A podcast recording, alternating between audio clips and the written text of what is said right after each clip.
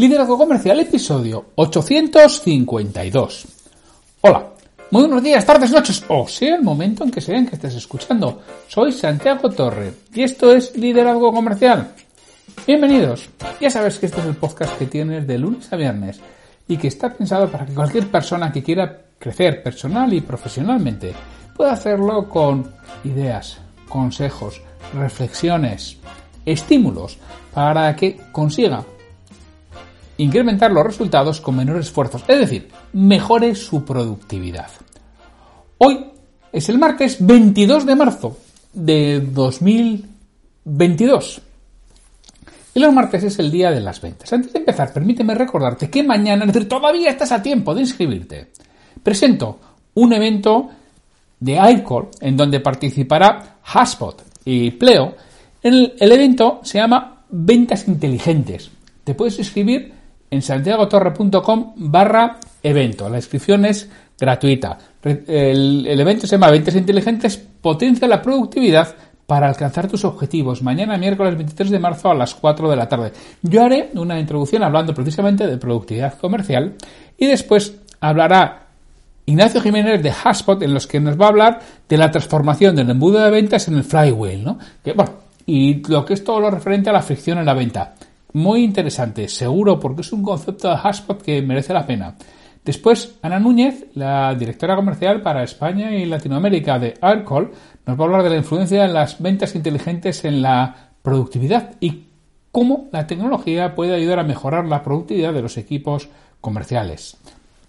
Y luego nos hablará de mm, Carlos Andrés de Pleo, que nos va a hablar del proceso comercial del futuro, los retos y herramientas para optimizar los recursos. A continuación tendremos una mesa redonda, un debate que yo moderaré y para acabar nada, con un cierre de cinco minutos de resumen de, de lo que hemos ido hablando. Va a merecer la pena, ya lo sabes, santiagotorro.com barra evento y de ahí te redirigirá a la página de Aircon en donde podrás inscribirte.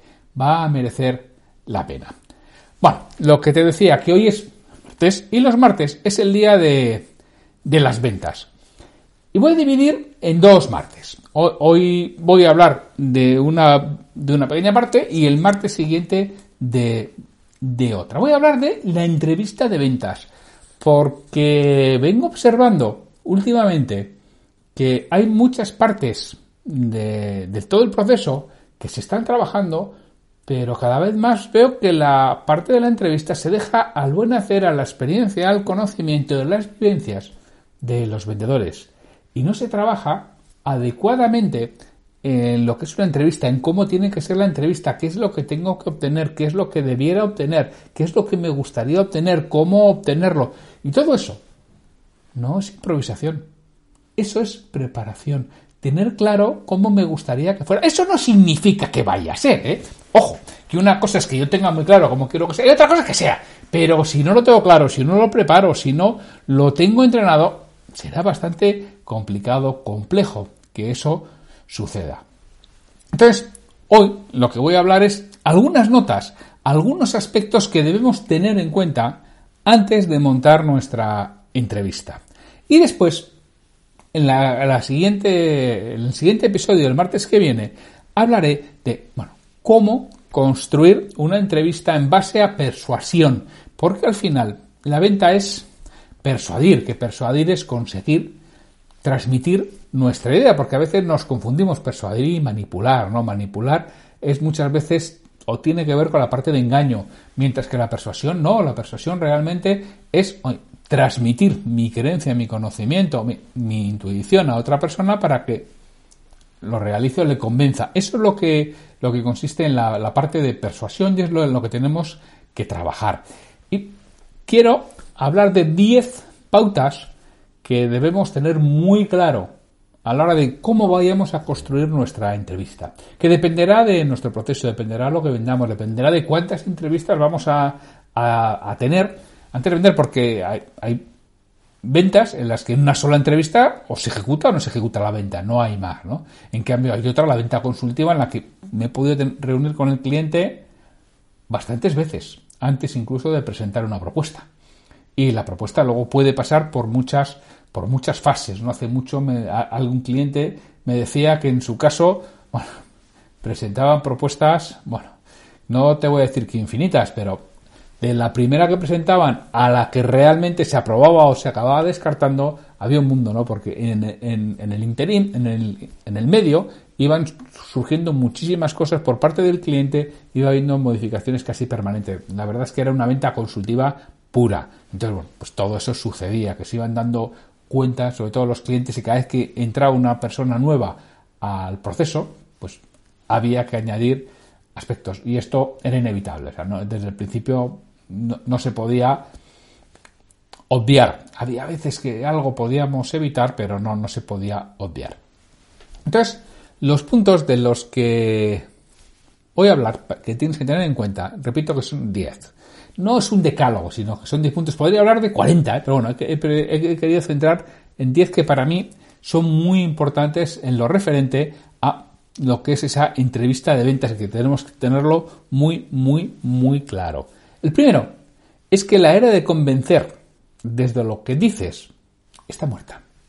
Sí, que es posible que alguien aún así pueda hacerlo. Sí, hay personas con un don especial y además se lo han currado, ¿eh? Porque esto de que tengo el don y ya solo por tener el don lo consigo, la persuasión con la palabra, bueno, Además del don, te lo has trabajado mucho. Esto es como la escritura persuasiva. Es que tengo el don de escribir ya, tienes el don de escribir, pero te has entrenado, te has entrenado, te has formado, lo has intentado, te has equivocado seis veces y al final acabas puliéndolo muy bien. Bueno, pues esto no sucede exactamente lo mismo con las ventas. Tú puedes tener el don de la persuasión con la palabra oral, con la oratoria, pero te lo has trabajado, ¿eh? porque si no, será azar. Y unas veces sí y otras veces no, pero es que hay gente que la mayoría de las veces persuaden, porque tiene una estructura muy montada, muy clara y además que se adecua a, lo que es eso, a lo que son ellos. Entonces, pero el 99% de las personas, por no decir el 99 y pico por ciento de las personas, no tenemos ese don de la oratoria. No lo habremos podido trabajar, pero no tenemos ese don, con lo cual vamos a centrarnos mucho más en aquello que es más sencillo, que es eh, no intentes convencer desde lo que dices.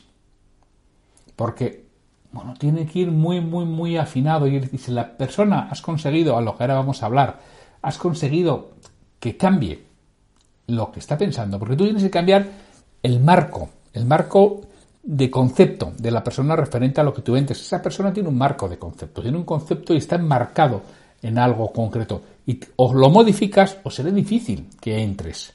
Por eso es importante esto tenerlo claro, porque el segundo punto que te voy a hablar es las personas se convencen por sus razones, no por las tuyas. Y muchas veces nosotros le estamos dando las razones desde nuestro punto de vista, desde nuestra posición, desde nuestra perspectiva, desde nuestra visión. Y ellos tienen otras vivencias, experiencias, conocimientos total y absolutamente diferentes de los nuestros. Y eso no les vale para nada. Con lo cual, ¿qué tengo que hacer? Tengo que conocer las razones de las otras personas, tengo que conseguir que las verbalice y tengo que conseguir que reflexione sobre las mismas, sobre su validez, sobre lo que le aportan, lo que no le aportan y sobre todo, tengo que cambiar el marco en el que lo ve. No tanto el hecho, no tanto el concepto, sino el marco en el que está eso imbuido, que es lo que no lo sé si no converso. Con lo cual, lo que tengo que ver es cuáles son las razones reales, que muchas veces no se lo dicen. Primero, te iba a decir que no lo dice la verdad ni al médico, pero lo segundo es que no lo saben. O sea, no, no te lo dicen porque lo desconocen y ellos piensan que son unas cuando realmente son otras. Y esto lo habrás visto y te habrá sucedido en muchas ocasiones en tu mismo caso. Que cuando has verbalizado algo y te has dicho algo, anda, me acabo de dar cuenta de que llevo haciendo el canelo un montón de tiempo. Pues sí, porque nadie te había hecho cambiar el marco de visión, el marco o la perspectiva desde donde estabas mirando. Y eso es lo que vas a tener tú que hacer con el cliente. Eso se consigue conversando no hablando. Repito, que es posible que des la, frase mágica, pero eso es esporádicamente. No es habitualmente. Porque, y este es el punto 3, no a todas las personas les convergen los mismos razonamientos. Y todo eso que decimos, es que esto es de sentido común, del tuyo o del mío, porque son distintos. Y no significa que el tuyo sea mejor que el mío. Porque todo esto de sentido común Mm, seguramente sea el menos común de los sentidos. Porque punto 4, la decisión de compra se basa en lo emocional, no en la lógica. Y ojo, hablo de la decisión. La decisión es emocional siempre. Y eso está, creo que, bastante demostrado hoy en día por la neurociencia. Podréis ver muchos estudios. Si buscáis en YouTube veréis hechos bastante razonados, bastante ciertos y con bastante fundamento, como te dicen que toda la chispa, todo el comienzo empieza en la parte emocional, en ese sistema límbico que tenemos los animales, ya los desde las aves, los mamíferos, por supuesto los humanos, tenemos ese sistema límbico, ese sistema emocional, que es de donde parte esa decisión de compra. Luego, por supuesto, que pasa por la lógica, porque es que el proceso de compra, tal como lo definen, tal como se ve hoy gracias a los escáneres, no sé si son escáneres o tomografías axiales computerizadas, no me digas el qué, tal como analizan el cerebro, se dan cuenta que hay un momento en, el sistema límbico, o sea, por eso se sabe que está ahí, ¿no? Está dentro de la parte del sistema límbico, del sistema emocional del cerebro, algo, ahí hay algo que se ilumina cuando lo están, cuando están viendo cómo está funcionando, ¿no?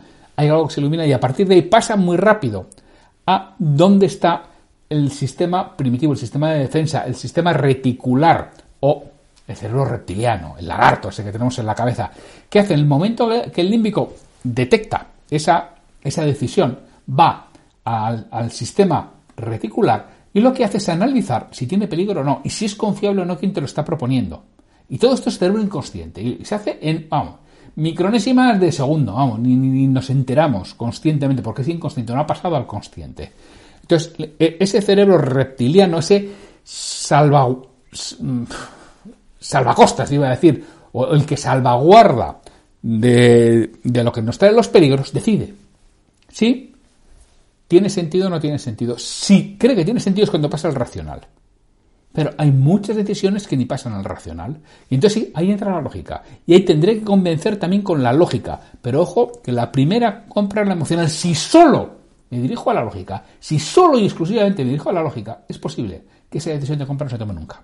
O se tome en momentos muy tardíos, o con mucha demora. Y además se base demasiado en el precio. Si quiero que no se base tanto en el precio, me voy a tener que ir a la parte emocional. Y la parte emocional es cuando hablo de emociones. Y las emociones tienen mucho que ver con el dolor, con el placer, con la ganancia, con la pérdida. Es con lo que tiene que ver casi siempre esas emociones y con la parte, por supuesto, funcional y la parte de prestigio, de orgullo. Es con lo que tiene que ver con la parte de seguridad, con la parte de afecto, con la parte de bienestar, con la parte de novedad, con la parte de economía. Todo eso son decisiones emocionales, el famoso sabone, ¿no? Y no solamente tengo que tener en cuenta la decisión de compra, sino porque, como quinto punto, la mera decisión no lleva a la acción. ¿Cuántas veces hemos decidido algo y no lo hemos ejecutado? Yo, todos los días unas cuantas veces. Y tú, seguramente también. Es decir, ojo, que no solamente tengo que conseguir que decida, tengo que conseguir que actúe. Y si no lo tengo claro, no va a actuar. Si estoy esperando que salga de sí mismo, igual no lo realiza nunca. Por lo tanto, no solamente tengo que llevarle a la decisión, tengo que llevarle inmediatamente a la acción. Y eso no se nos debe olvidar nunca. Tengo que entrar en todas las entrevistas de venta con el objetivo claro de llevarle a la acción, de pedirle que se mueva lo que sea, que compre, que nos vamos a citar, que, que acepte que le presente una propuesta, depende de lo que esté vendiendo. Tengo que tener clarísimo que la mera decisión no lleva a la acción. El sexto punto que hay que tener en cuenta es que no nos gusta que nos digan lo que tenemos que hacer.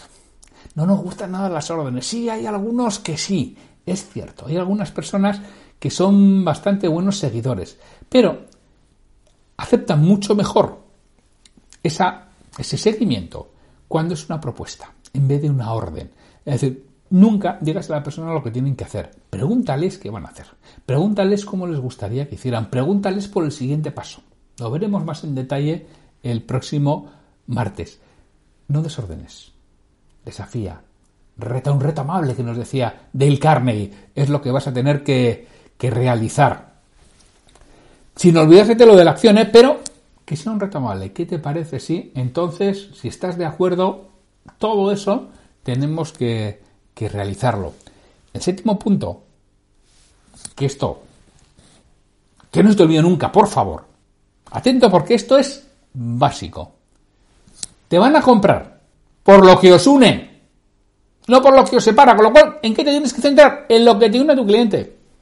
¿En qué nos centramos a veces? En lo que nos desune. No es que lo que no me gusta, sí, ¿por qué no te gusta? Bueno, tío, eso es lo más tonto que puedes hacer. ¿Por qué vas a hablar de lo que no le gusta? Bueno, y alguno me dirá, no, es que si hablando de lo que no me gusta, igual me entero. Coño, pues mira, si todo eso me parece muy bien, pero primero céntrate en lo que le gusta. ¿Qué es por lo que te va a comprar? ¿Que el otro lo podrá saber? Bueno, pero que lo vaya diciendo él. Tú por si acaso no lo preguntes. Tú entra en aquello que os une. Ahí es donde te tienes que centrar, porque es por lo que te va a comprar. Te va a comprar por lo que eres bueno, entre otras cosas, no por lo que eres malo. Con lo cual, habla de lo que eres bueno. Céntrate claramente en lo que os une, en aquello que habéis detectado que él puede necesitar, él o ella puede necesitar, y tú le puedes aportar un valor. Entonces, como octavo punto, saca de la conversación todo lo que os separa. Es decir, todo lo que no eres bueno, como si no lo dijeras. Tú lo obvias y pasas a lo que te gusta. Ya cuando se haga la segunda o tercera vez, pues igual no te queda más remedio que defenderte, pero tú ten en cuenta que eso es defensivo. Nunca va a ser para vender. Con lo cual, oye, aquello que no te interesa en la conversación, escucha selectiva, como si no lo hubieras oído. Pero eso sí, que lo registre, pues acaso llega una segunda vez, que entonces igual hay que abordarlo, pero siempre minimizándolo y haciéndolo lo más ligero posible. Cuanto menos lo digamos, cuanto menos lo repetimos, más allá quedará en su cerebro.